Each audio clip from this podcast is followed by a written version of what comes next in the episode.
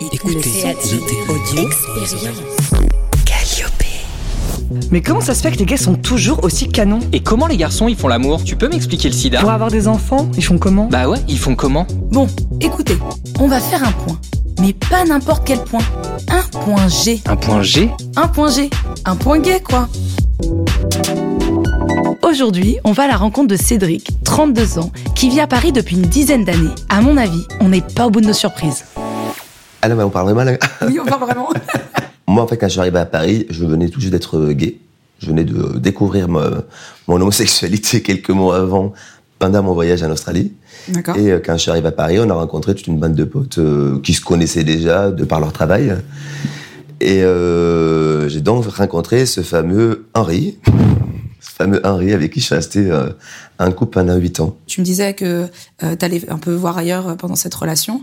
Euh, comment est-ce que ça se vit euh, C'est-à-dire qu'à l'extérieur, tu te protégeais ou Toujours. D'accord. Et ça, et lui, il a jamais su euh, forcément. ou- Si, si, si, il a su à plusieurs reprises que je l'avais trompé. Je pense que lui aussi me trompait, mais euh, il avouait pas, quoi, tout simplement. En tout cas, il se- il n'était pas aussi bête que moi, il se faisait pas avoir. Ça, ça a été plus malin. C'était peut-être un peu plus malin. j'étais, et moi, j'étais un peu moins curieux, donc je m'en, en fait, je m'en foutais, moi, qu'il allait voir ailleurs, donc je cherchais même pas à savoir, quoi. D'accord. Parce que toi, ça te dérange pas. Pour du moi, tout, ouais, euh, non. La vie de couple libre, euh, ça me dérangeait pas à l'époque. Donc du coup, tu te permets de le faire toi aussi. Oui, mais c'est plutôt l'inverse. C'est plutôt moi qui ai commencé à aller voir ailleurs, et c'est pour ça que peut-être qu'il s'est, euh, qu'il est- qu'il m'a fait cocu derrière, quoi. Et du coup, toi, dans les relations, euh, t'estimes que tu peux aller voir ailleurs et toujours être amoureux de. Alors ça, c'était avant. La prochaine relation, je vais essayer de pas le faire. Parce que. Parce que je, trouve- je pense, je pense que ça peut casser un peu la, la confiance dans, euh, dans, dans le couple. Aller voir ailleurs de mon côté, non. Après, peut-être partager du plaisir avec une troisième personne ensemble. Ça, c'est plus envisageable au bout de quelques années de, de relation. Mais euh, ouais, refaire infidèle mon, mon mec euh, juste euh, comme ça, one shot, euh, je pense pas que je le referais. Qu'est-ce que tu fais de beau euh, de ton célibat Beaucoup de- d'aventures, mais pas du tout de relations.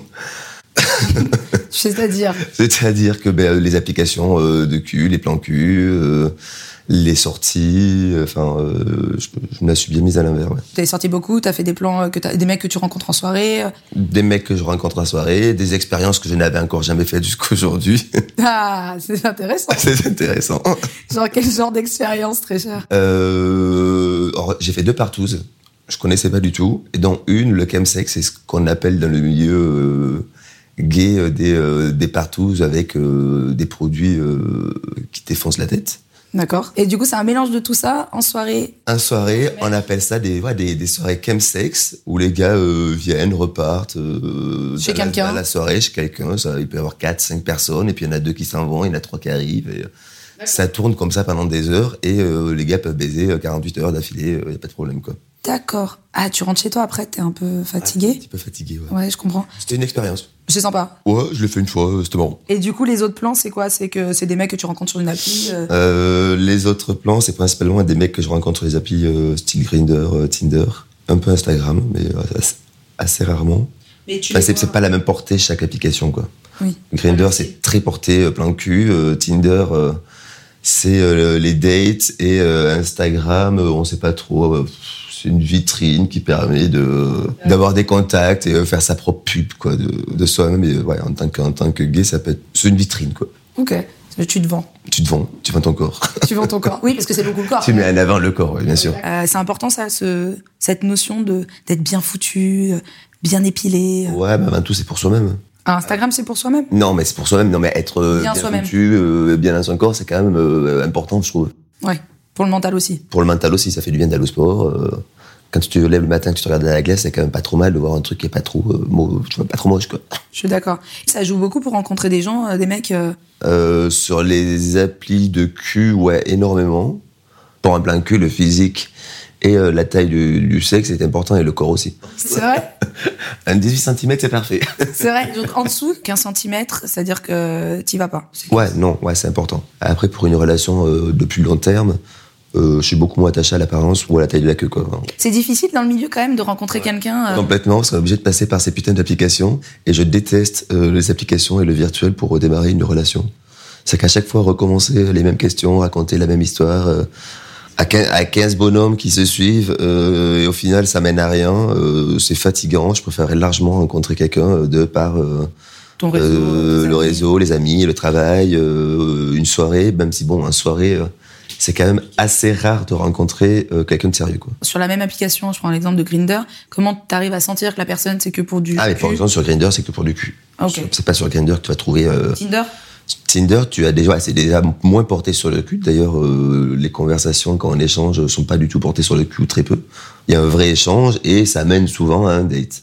Et t'as déjà eu des dates euh, qui étaient pas du tout ce que ce qu'on t'a vendu En un an, ouais, j'ai eu deux euh, où sur les photos ils étaient quand même beaux, puis quand ils sont arrivés, c'était vraiment quand même des gens qui étaient vraiment pas, ils ils étaient pas moches. Mais Alors, ça a rien à voir. C'est- c'est- ça a vraiment rien à voir.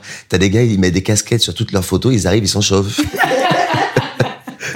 Et là, tu, tu charges autour de toi, tu vois plein de gars passer dans la rue, tu dis c'est lequel mon dette et c'est lui qui arrive, quoi. Tu vois, c'est- Et là, tu fais quoi Tu eh ben là, repars. tu, sinon, tu restes, tu, tu fais ton date parce qu'il est gentil, parce que le feeling passe quand même. Mais euh, c'est un peu, c'est un peu bizarre, quoi. Et un autre hier, euh, super beau gosse pour le coup.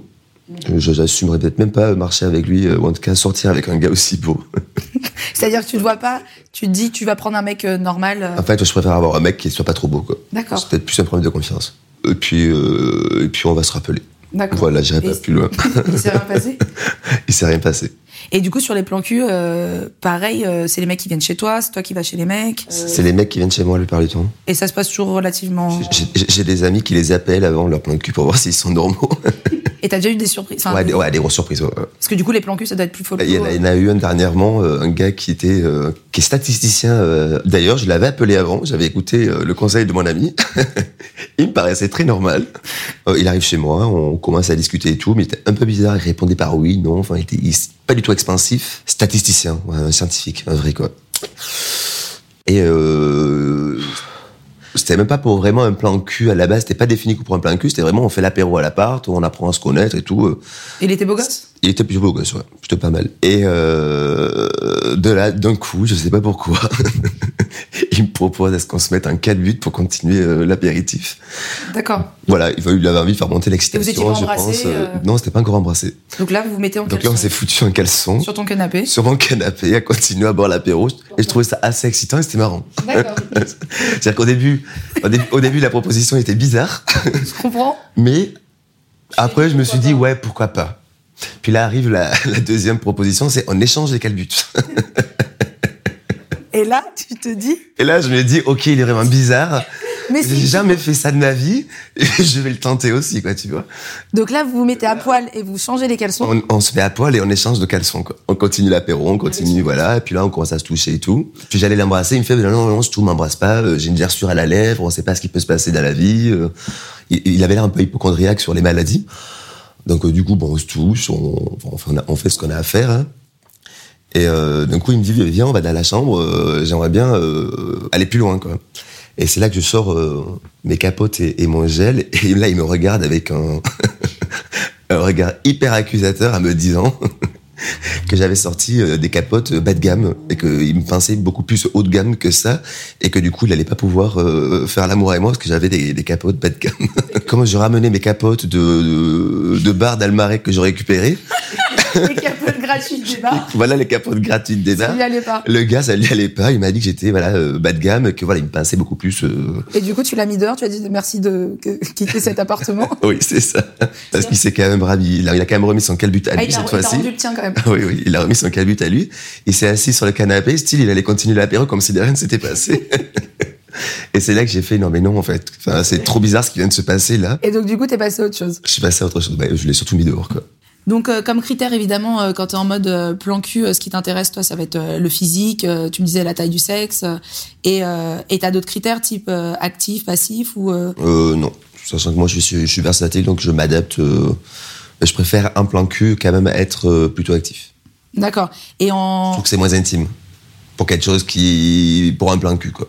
et après en couple, euh, du coup, versatile, donc ça veut Ouais, dire que vers- t'es, euh, les versatile parce que ça a pu créer pas mal de frustration. deux.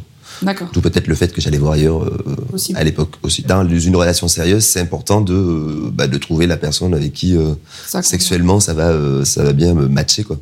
Et d'ailleurs, c'est la difficulté du monde un petit peu euh, gay.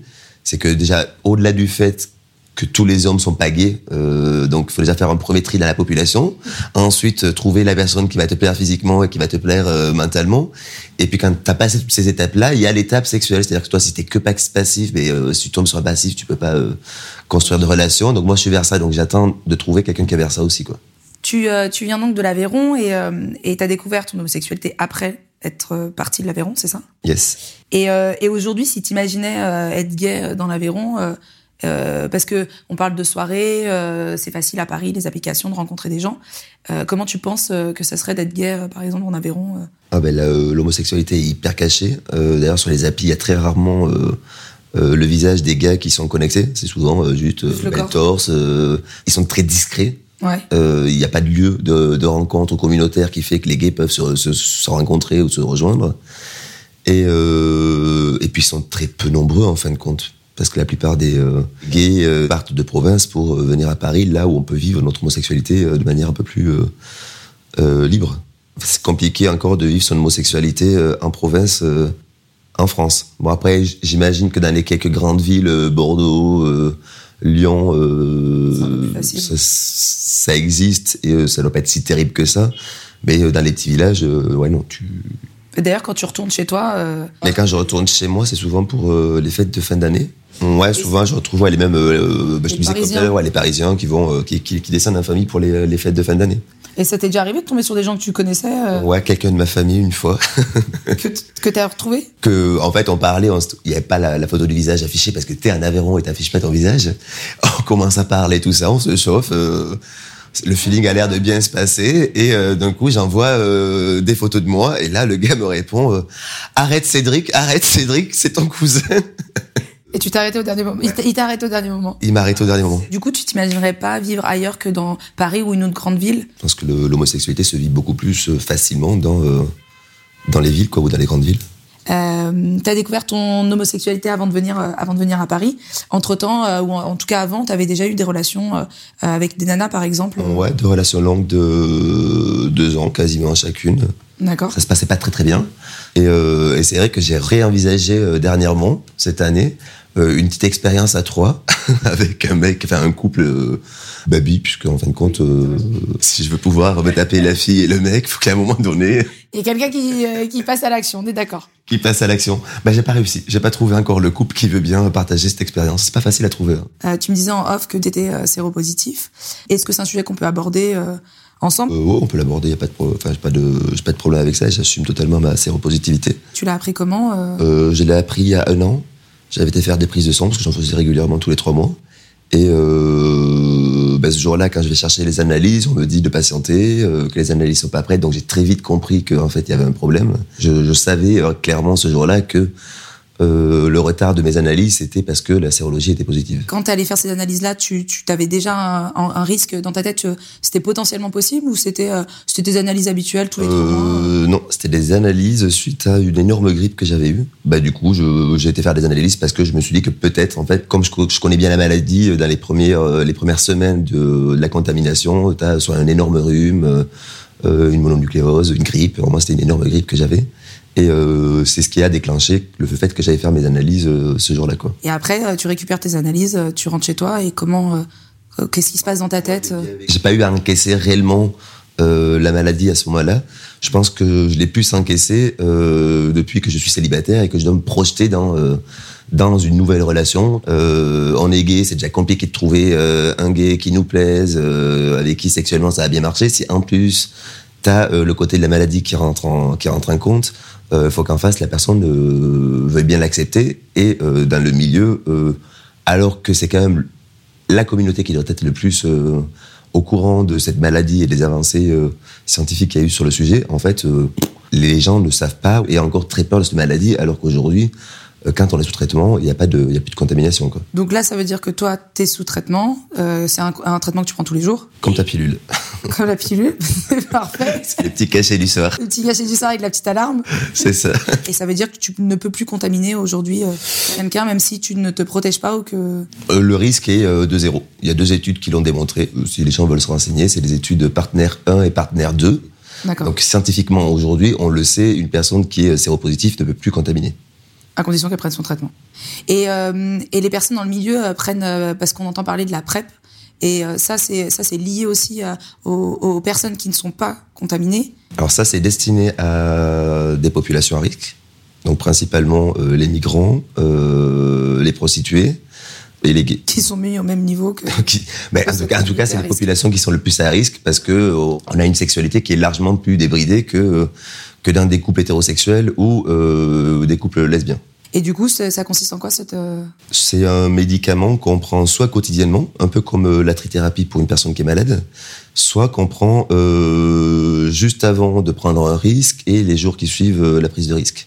Et ça permet de pas être contaminé. On- Enfin, c'est comme un vaccin, sauf que c'est un vaccin quotidien. d'accord donc si la personne prend la prep et qu'elle euh, elle a une relation sexuelle avec un séropositif qui ne prend pas de traitement potentiellement elle a en tout cas pas de risque En tout cas, l'objectif premier de la PrEP, c'est qu'il n'y ait pas de complète contamination. Oui. par contre c'est un traitement qui est 100% VIH et les autres euh, maladies euh, IST MST euh, sont pas concernées Euh, non, ça protège pas des autres euh, MST, IST. C'est pour ça que les docteurs continuent de nous dire qu'il faut mettre des capotes. Certainement, il y aura beaucoup plus d'IST et d'MST qui vont arriver dans les prochaines, euh, les prochains mois, les prochaines années. Ça a déjà commencé certainement. Mais du fait que tous ces gens qui prennent la PrEP vont tous les trois mois faire des tests de dépistage, ben, toutes ces maladies sont traitées à temps. tu as l'impression qu'il y a des avancées sur euh, sur le regard de la société hormis le milieu gay euh, d'une manière générale Non, non. c'est encore quelque chose Ouais, qui dans fait le- peur. hein la communauté hétérosexuelle, tu leur parles de la PrEP, tu leur parles euh, du TASP, donc c'est le traitement euh, que je prends, c'est la trithérapie, donc on appelle ça le TASP. Euh, tu leur parles de toutes ces choses-là. euh, le milieu hétéro euh, est à des années-lumière de connaître euh, cette maladie et de savoir qu'en fait aujourd'hui, euh, on n'en crève plus. Quoi. Oui, parce que c'est un vrai sujet. On n'en crève plus du tout, on vit, euh, on a le- la même espérance de vie qu'une personne qui n'est pas malade, euh, on contamine plus, on peut avoir des enfants, euh, on a une vie normale. Il y a juste vraiment aujourd'hui le regard des gens euh, vis-à-vis de cette maladie qui reste problématique pour les, euh, pour les malades. Parce qu'en soi, cette maladie n'est plus un problème pour les malades. Bon, bah merci Cédric en tout cas euh, pour ton accueil et, euh, et pour ce projet, c'était vraiment intéressant. De rien, bon, euh, du coup, on échange euh, nos caleçons Bah, c'est déjà fini Bah non, les épisodes sont disponibles sur toutes les plateformes de streaming et retrouve.g sur Facebook et Instagram.